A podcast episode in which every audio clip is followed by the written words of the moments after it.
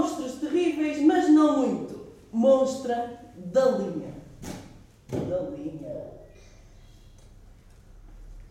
Não é. A Cilinha é a monstra da linha. Ela adora coisas cor-de-rosas, às risquinhas e mimos. E eu também gosto, eu gosto muito. Não é muito assustadora, pois não? Eu gosto muito de cor ir a festas com os seus amigos. Terríveis, mas não muito. Ela é delicada, tímida e educada em todos os sentidos, exceto.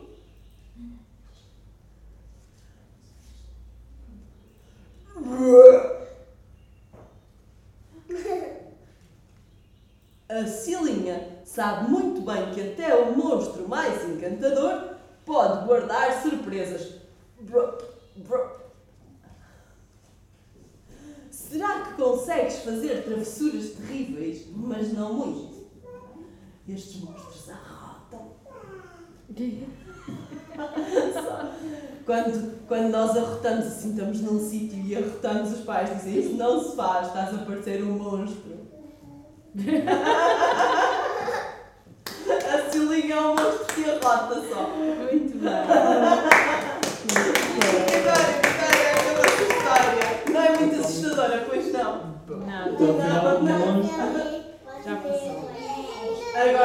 Até os piratas fazem cocó. Eu gosto muito desta. O penico era a coisa que o pirata Pipo mais gostava. Tudo deixava, ele deixava ali, menos o seu cocó e o xixi. Ele pediu ao capitão e o capitão espreitou. O que é que está lá dentro? Será que é um cocó? E olha o que ele encontrou: um papagaio tagarela. O capitão olhou para o Pipo e disse: Não te preocupes e sorri, até os capitães fazem cocó e xixi. O Pipo foi com a mãe em busca de uma ilha deserta. Quando chegou a hora do penico, ela fez uma descoberta. Foi então que a mãe espreitou e. O que é que estava lá dentro? Cocó. será? Não, olho. Olha só o que encontrou: um tesouro brilhante. A mãe olhou para o Pipo e disse: Não te preocupes e sorri, até as mães fazem cocó e xixi. A minha mãe e meu pai fazem. Pois, ainda bem, Ainda bem. porque quem não faz deve ter muita dor de barriga. Oh. Fica muito aflito, é verdade. É verdade. É muito bom fazer assim, um cocó e um xixi. O Pipo e a irmã passam o dia inteiro a explorar. Quando chegou a hora do penico, o Pipo já sabia o que lá deixar. Pediu à irmã e ela espreitou. O que é que ela encontrou lá dentro? Cocó. Será que é agora? Não parece. Reparem bem no que ela encontrou: bandeiras de pirata. A irmã olhou para o Pipo e disse: Não te preocupes e sorri, até os marinheiros fazem cocó e xixi. O Pipo aprendeu a limpar o convés com o seu irmão. Quando chegou a hora do penico, ele já tinha uma solução. Pediu ao irmão e ele espreitou. O que é que lá estava? Agora é que é. Agora é que é. Não. Já viste o que ele encontrou? Um chapéu de pirata. O irmão olhou para o Pipo e disse: Não te preocupes e sorri. Até os primeiros marinheiros fazem cocó e xixi. Está o papagaio escondido atrás do chapéu. Antes de ir dormir, o Pipo pensou em algo diferente. Tinha chegado a hora do penico e ele ia surpreender toda a gente. Agora é a tua vez de espreitar. Agora é. Consegues descobrir o que lá vais encontrar? Tcharam! O Pipo estava orgulhoso e disse alto para si: Não te preocupes e sorri, porque até os piratas fazem. Cocó e xixi. Bem, desta vez ele acertou, que era para guardar ali. Vitória, Vitória, acabou-se a história. Não, agora. Agora O que é O amor. Preciso de saber o que é o amor. Quem é que me conta? Diz lá. É. Estar junto com uma pessoa. Estás junto com uma pessoa e mais. E beijar a pessoa. Então vamos lá descobrir o que é o amor. O que é o amor? Emma bem gostaria de saber. O amor é coisa dos adultos, disse-lhe a sua amiga Anita. Oh, então vou perguntar à mamã, pensou a, a Emma. Ela saberá responder. Oh, mamã, o que é o amor? Perguntou a Emma à mãe que planta flores no jardim. O amor, disse a mamã, é uma coisa que se abre lentamente como as flores na primavera. Ah, oh papá, o que é o amor? Perguntou a Emma ao pai que estava a assistir um jogo de futebol enquanto comia uma sanduíche. Olha, o amor é uma coisa que chega assim sem avisar, como quando a tua equipa marca um gol assim, pá! Mesmo no último minuto do jogo. É, na... é assim o amor. Oh, avó, o que é o amor? Perguntou a Emma à avó, que estava a fazer um bolo de sementes de papoila. Ai, o amor, suspira a avó. É uma coisa fofinha e perfumada como um bolo. Oh, avô, o que é o amor? Perguntou a Emma ao avô que estava a, arrumar a coleção dos carrinhos. O amor? Ah, isso aquece o coração como um motor que arranca assim a todo o gás, respondeu o avô, que trabalhou toda a vida numa fábrica de automóveis. Fábrica de automóveis.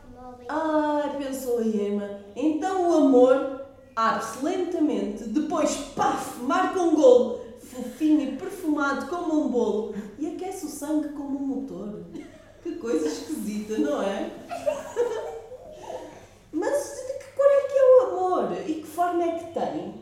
É doce ou é salgado? É azul. É sim. É grande ou é pequeno? Grande. Grande. Grande, será? O amor é de todas as cores, disse a mãe. Azul, amarelo, vermelho, violeta, enquanto regava as suas flores. O amor é redondo, disse o pai, enquanto trincava a sanduíche com os olhos fixos na bola. O amor é doce, disse a avó enquanto punha o bolo no forno. O amor é grande, é enorme, diz o avô, como uma fábrica de automóveis, enquanto conta e reconta os seus carrinhos. Incrível, pensa a Emma. O amor é de todas as cores, redondo, grande e doce. Ela mal consegue imaginar como é o amor. Mas então, e o que significa estar apaixonado? Nada, talvez. Ai, Deus. Estar apaixonado significa fazer presentes. Os apaixonados oferecem flores à sua paixão, diz a mamã. Estar apaixonado significa ir ao estádio juntos ver jogos de futebol e comprar sanduíches, diz o papá. Oh, estar apaixonado, diz a avó, significa dividir a meia a última fatia do bolo. Estar apaixonado, diz o avô, significa passear os dois de carro pelo campo. É, estar apaixonado é uma complicação, diz a Emma. Temos que pensar em imensas coisas. Oferecer flores, ir a jogos de futebol, comprar sanduíches, comer apenas metade da fatia do bolo e ainda ter que passear pelo campo de carro. Bem, que seca. Não, diz a mamãe, não, não é preciso fazer tudo ao mesmo tempo. Não te preocupes. O amor simplesmente aparece. Talvez, mas eu queria vê-lo a chegar, diz a Emma. Já sei, vou ao jardim apanhar flores para dar à mãe. Vou cortar a fatia do bolo em dois e partilhar com a avó. Vou-me sentar em frente à televisão com o papá, mesmo a tempo de ver ma- marcar o golo fantástico. Paf! E a seguir, vou desenhar um belo automóvel num campo de girassóis para dar ao avô. Ela fez tudo o que era preciso, não fez? Nessa noite, a Emma estava deitada na cama a esperar pelo amor. Só que o amor não chegou e a Emma adormeceu. Na manhã seguinte, correu para a cozinha para ver se o amor já tinha chegado. Não, ainda não.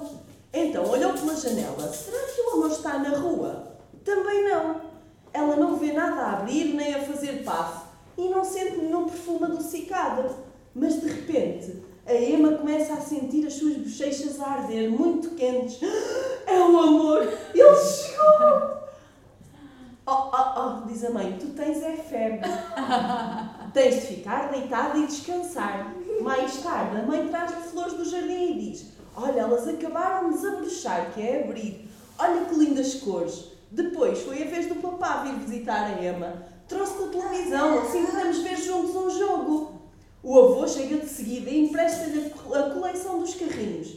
E finalmente aparece a avó que traz uma bela fatia de bolo. De repente, tocam à porta. A mamã vai abrir e diz: Emma, é o teu amigo Matias. Olá, Matias.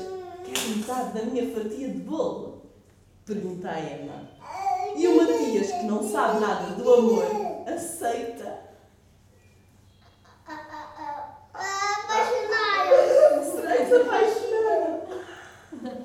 Vitória, Vitória, acabou-se a história. Não, o Matias não percebia nada de amor. E agora? É pim-pum-pum. Curioso. Esta mão ou esta mão? Eita, é meu. Porque ela tem dois votos, ganhou. O livro do Pedro foi o que saiu. Foi o que saiu. E este vai ser o último, a última também é boa. O livro do Pedro chama-se O livro do Pedro, Maria, dos 7 aos 8 anos. Não, só diz dos 7 aos 8, mas é anos. Da esquerda para a direita, a Maria, que tem um filho dentro da barriga, a filha e o pai, que é o marido da Maria. Dentro de pouco tempo, o pai vai preparar a, ceia do Natal. A Maria irá descansar sentada no sofá, enquanto a filha brinca. Depois, a filha vai pedir à mãe um livro de desenhos, que é um livro muito especial. Então, a mãe e a filha vão sentar-se-ão confortavelmente no sofá E a mãe irá contar à filha pela 73 vez, bem, isto é muito difícil de dizer, a história do livro do Pedro, que é a história da Maria dos 7 aos 8 anos, a sua história.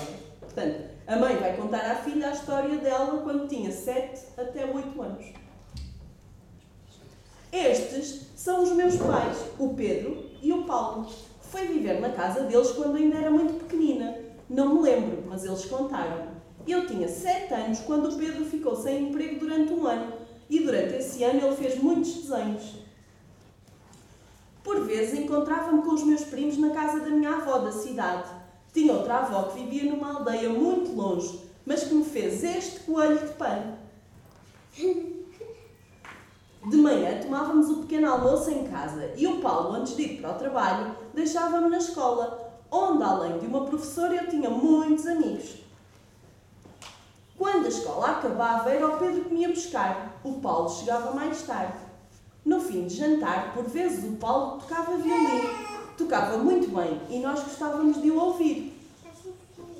Depois de eu ir para a cama e antes de adormecer, contaram-me histórias de fadas, princesas, doentes ou então liam um livro. No dia seguinte, ia outra vez para a escola com o Paulo. Aos fins de semana, quando estava bom tempo, íamos ao parque onde eu gostava de andar de patins e dávamos aos patos e aos cisnes pedacinhos de pão que eu levava num saquinho. Por vezes havia amigos meus da escola que dormiam na nossa casa. Por vezes eu ia dormir à casa dos meus amigos. Isso acontecia principalmente quando os pais queriam ir ao cinema, ao teatro ou aos concertos à noite. Era muito divertido. Saltávamos na cama, atirávamos almofadas uns aos outros, mas depois acabávamos sempre por adormecer. Isso era às sextas-feiras, porque no dia a seguir não havia escola e não tínhamos que nos levantar tão cedo. As sextas-feiras são muito boas.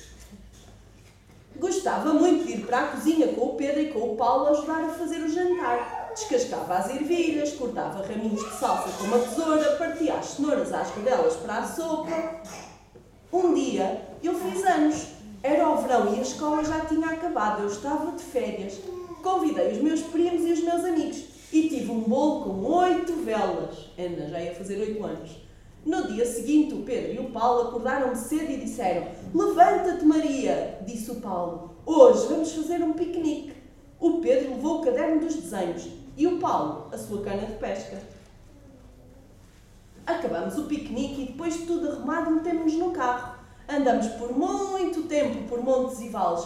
Onde vamos? perguntava eu. É surpresa, respondiam eles. O carro parou e a surpresa estava ao virar da página. Avó! E aí vai a Maria a correr, a correr, a correr para, a avó. Agora, o pai vai abrir a porta da cozinha e vai dizer: O jantar está quase pronto. Podem pôr a mesa para cinco pessoas. O Pedro e o Paulo vêm cá jantar. A mãe e a filha vão pôr os copos, os pratos e os talheres na melhor toalha. A campainha vai tocar o Pedro e o Paulo vão entrar e toda a família dará um grande abraço. Vão sentar-se à mesa e no dia, no dia seguinte a Maria e o marido vão para a maternidade. O bebê vai nascer. Irá chamar-se Pedro? Irá chamar-se Paulo? Hum, ainda não sabemos. A filha vai ficar com os dois avós, o Pedro e o Paulo.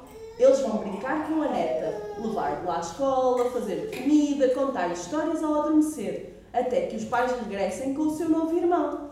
Mais tarde, passados uns anos, o irmão irá sentar-se ao pé da irmã, que lhe contará pela 73ª vez a história do livro do Pedro. Vitória, Vitória, acabou-se a história. É muito giro este livro, não é? Muito, muito giro. Eu gosto muito deste livro. Muito, muito.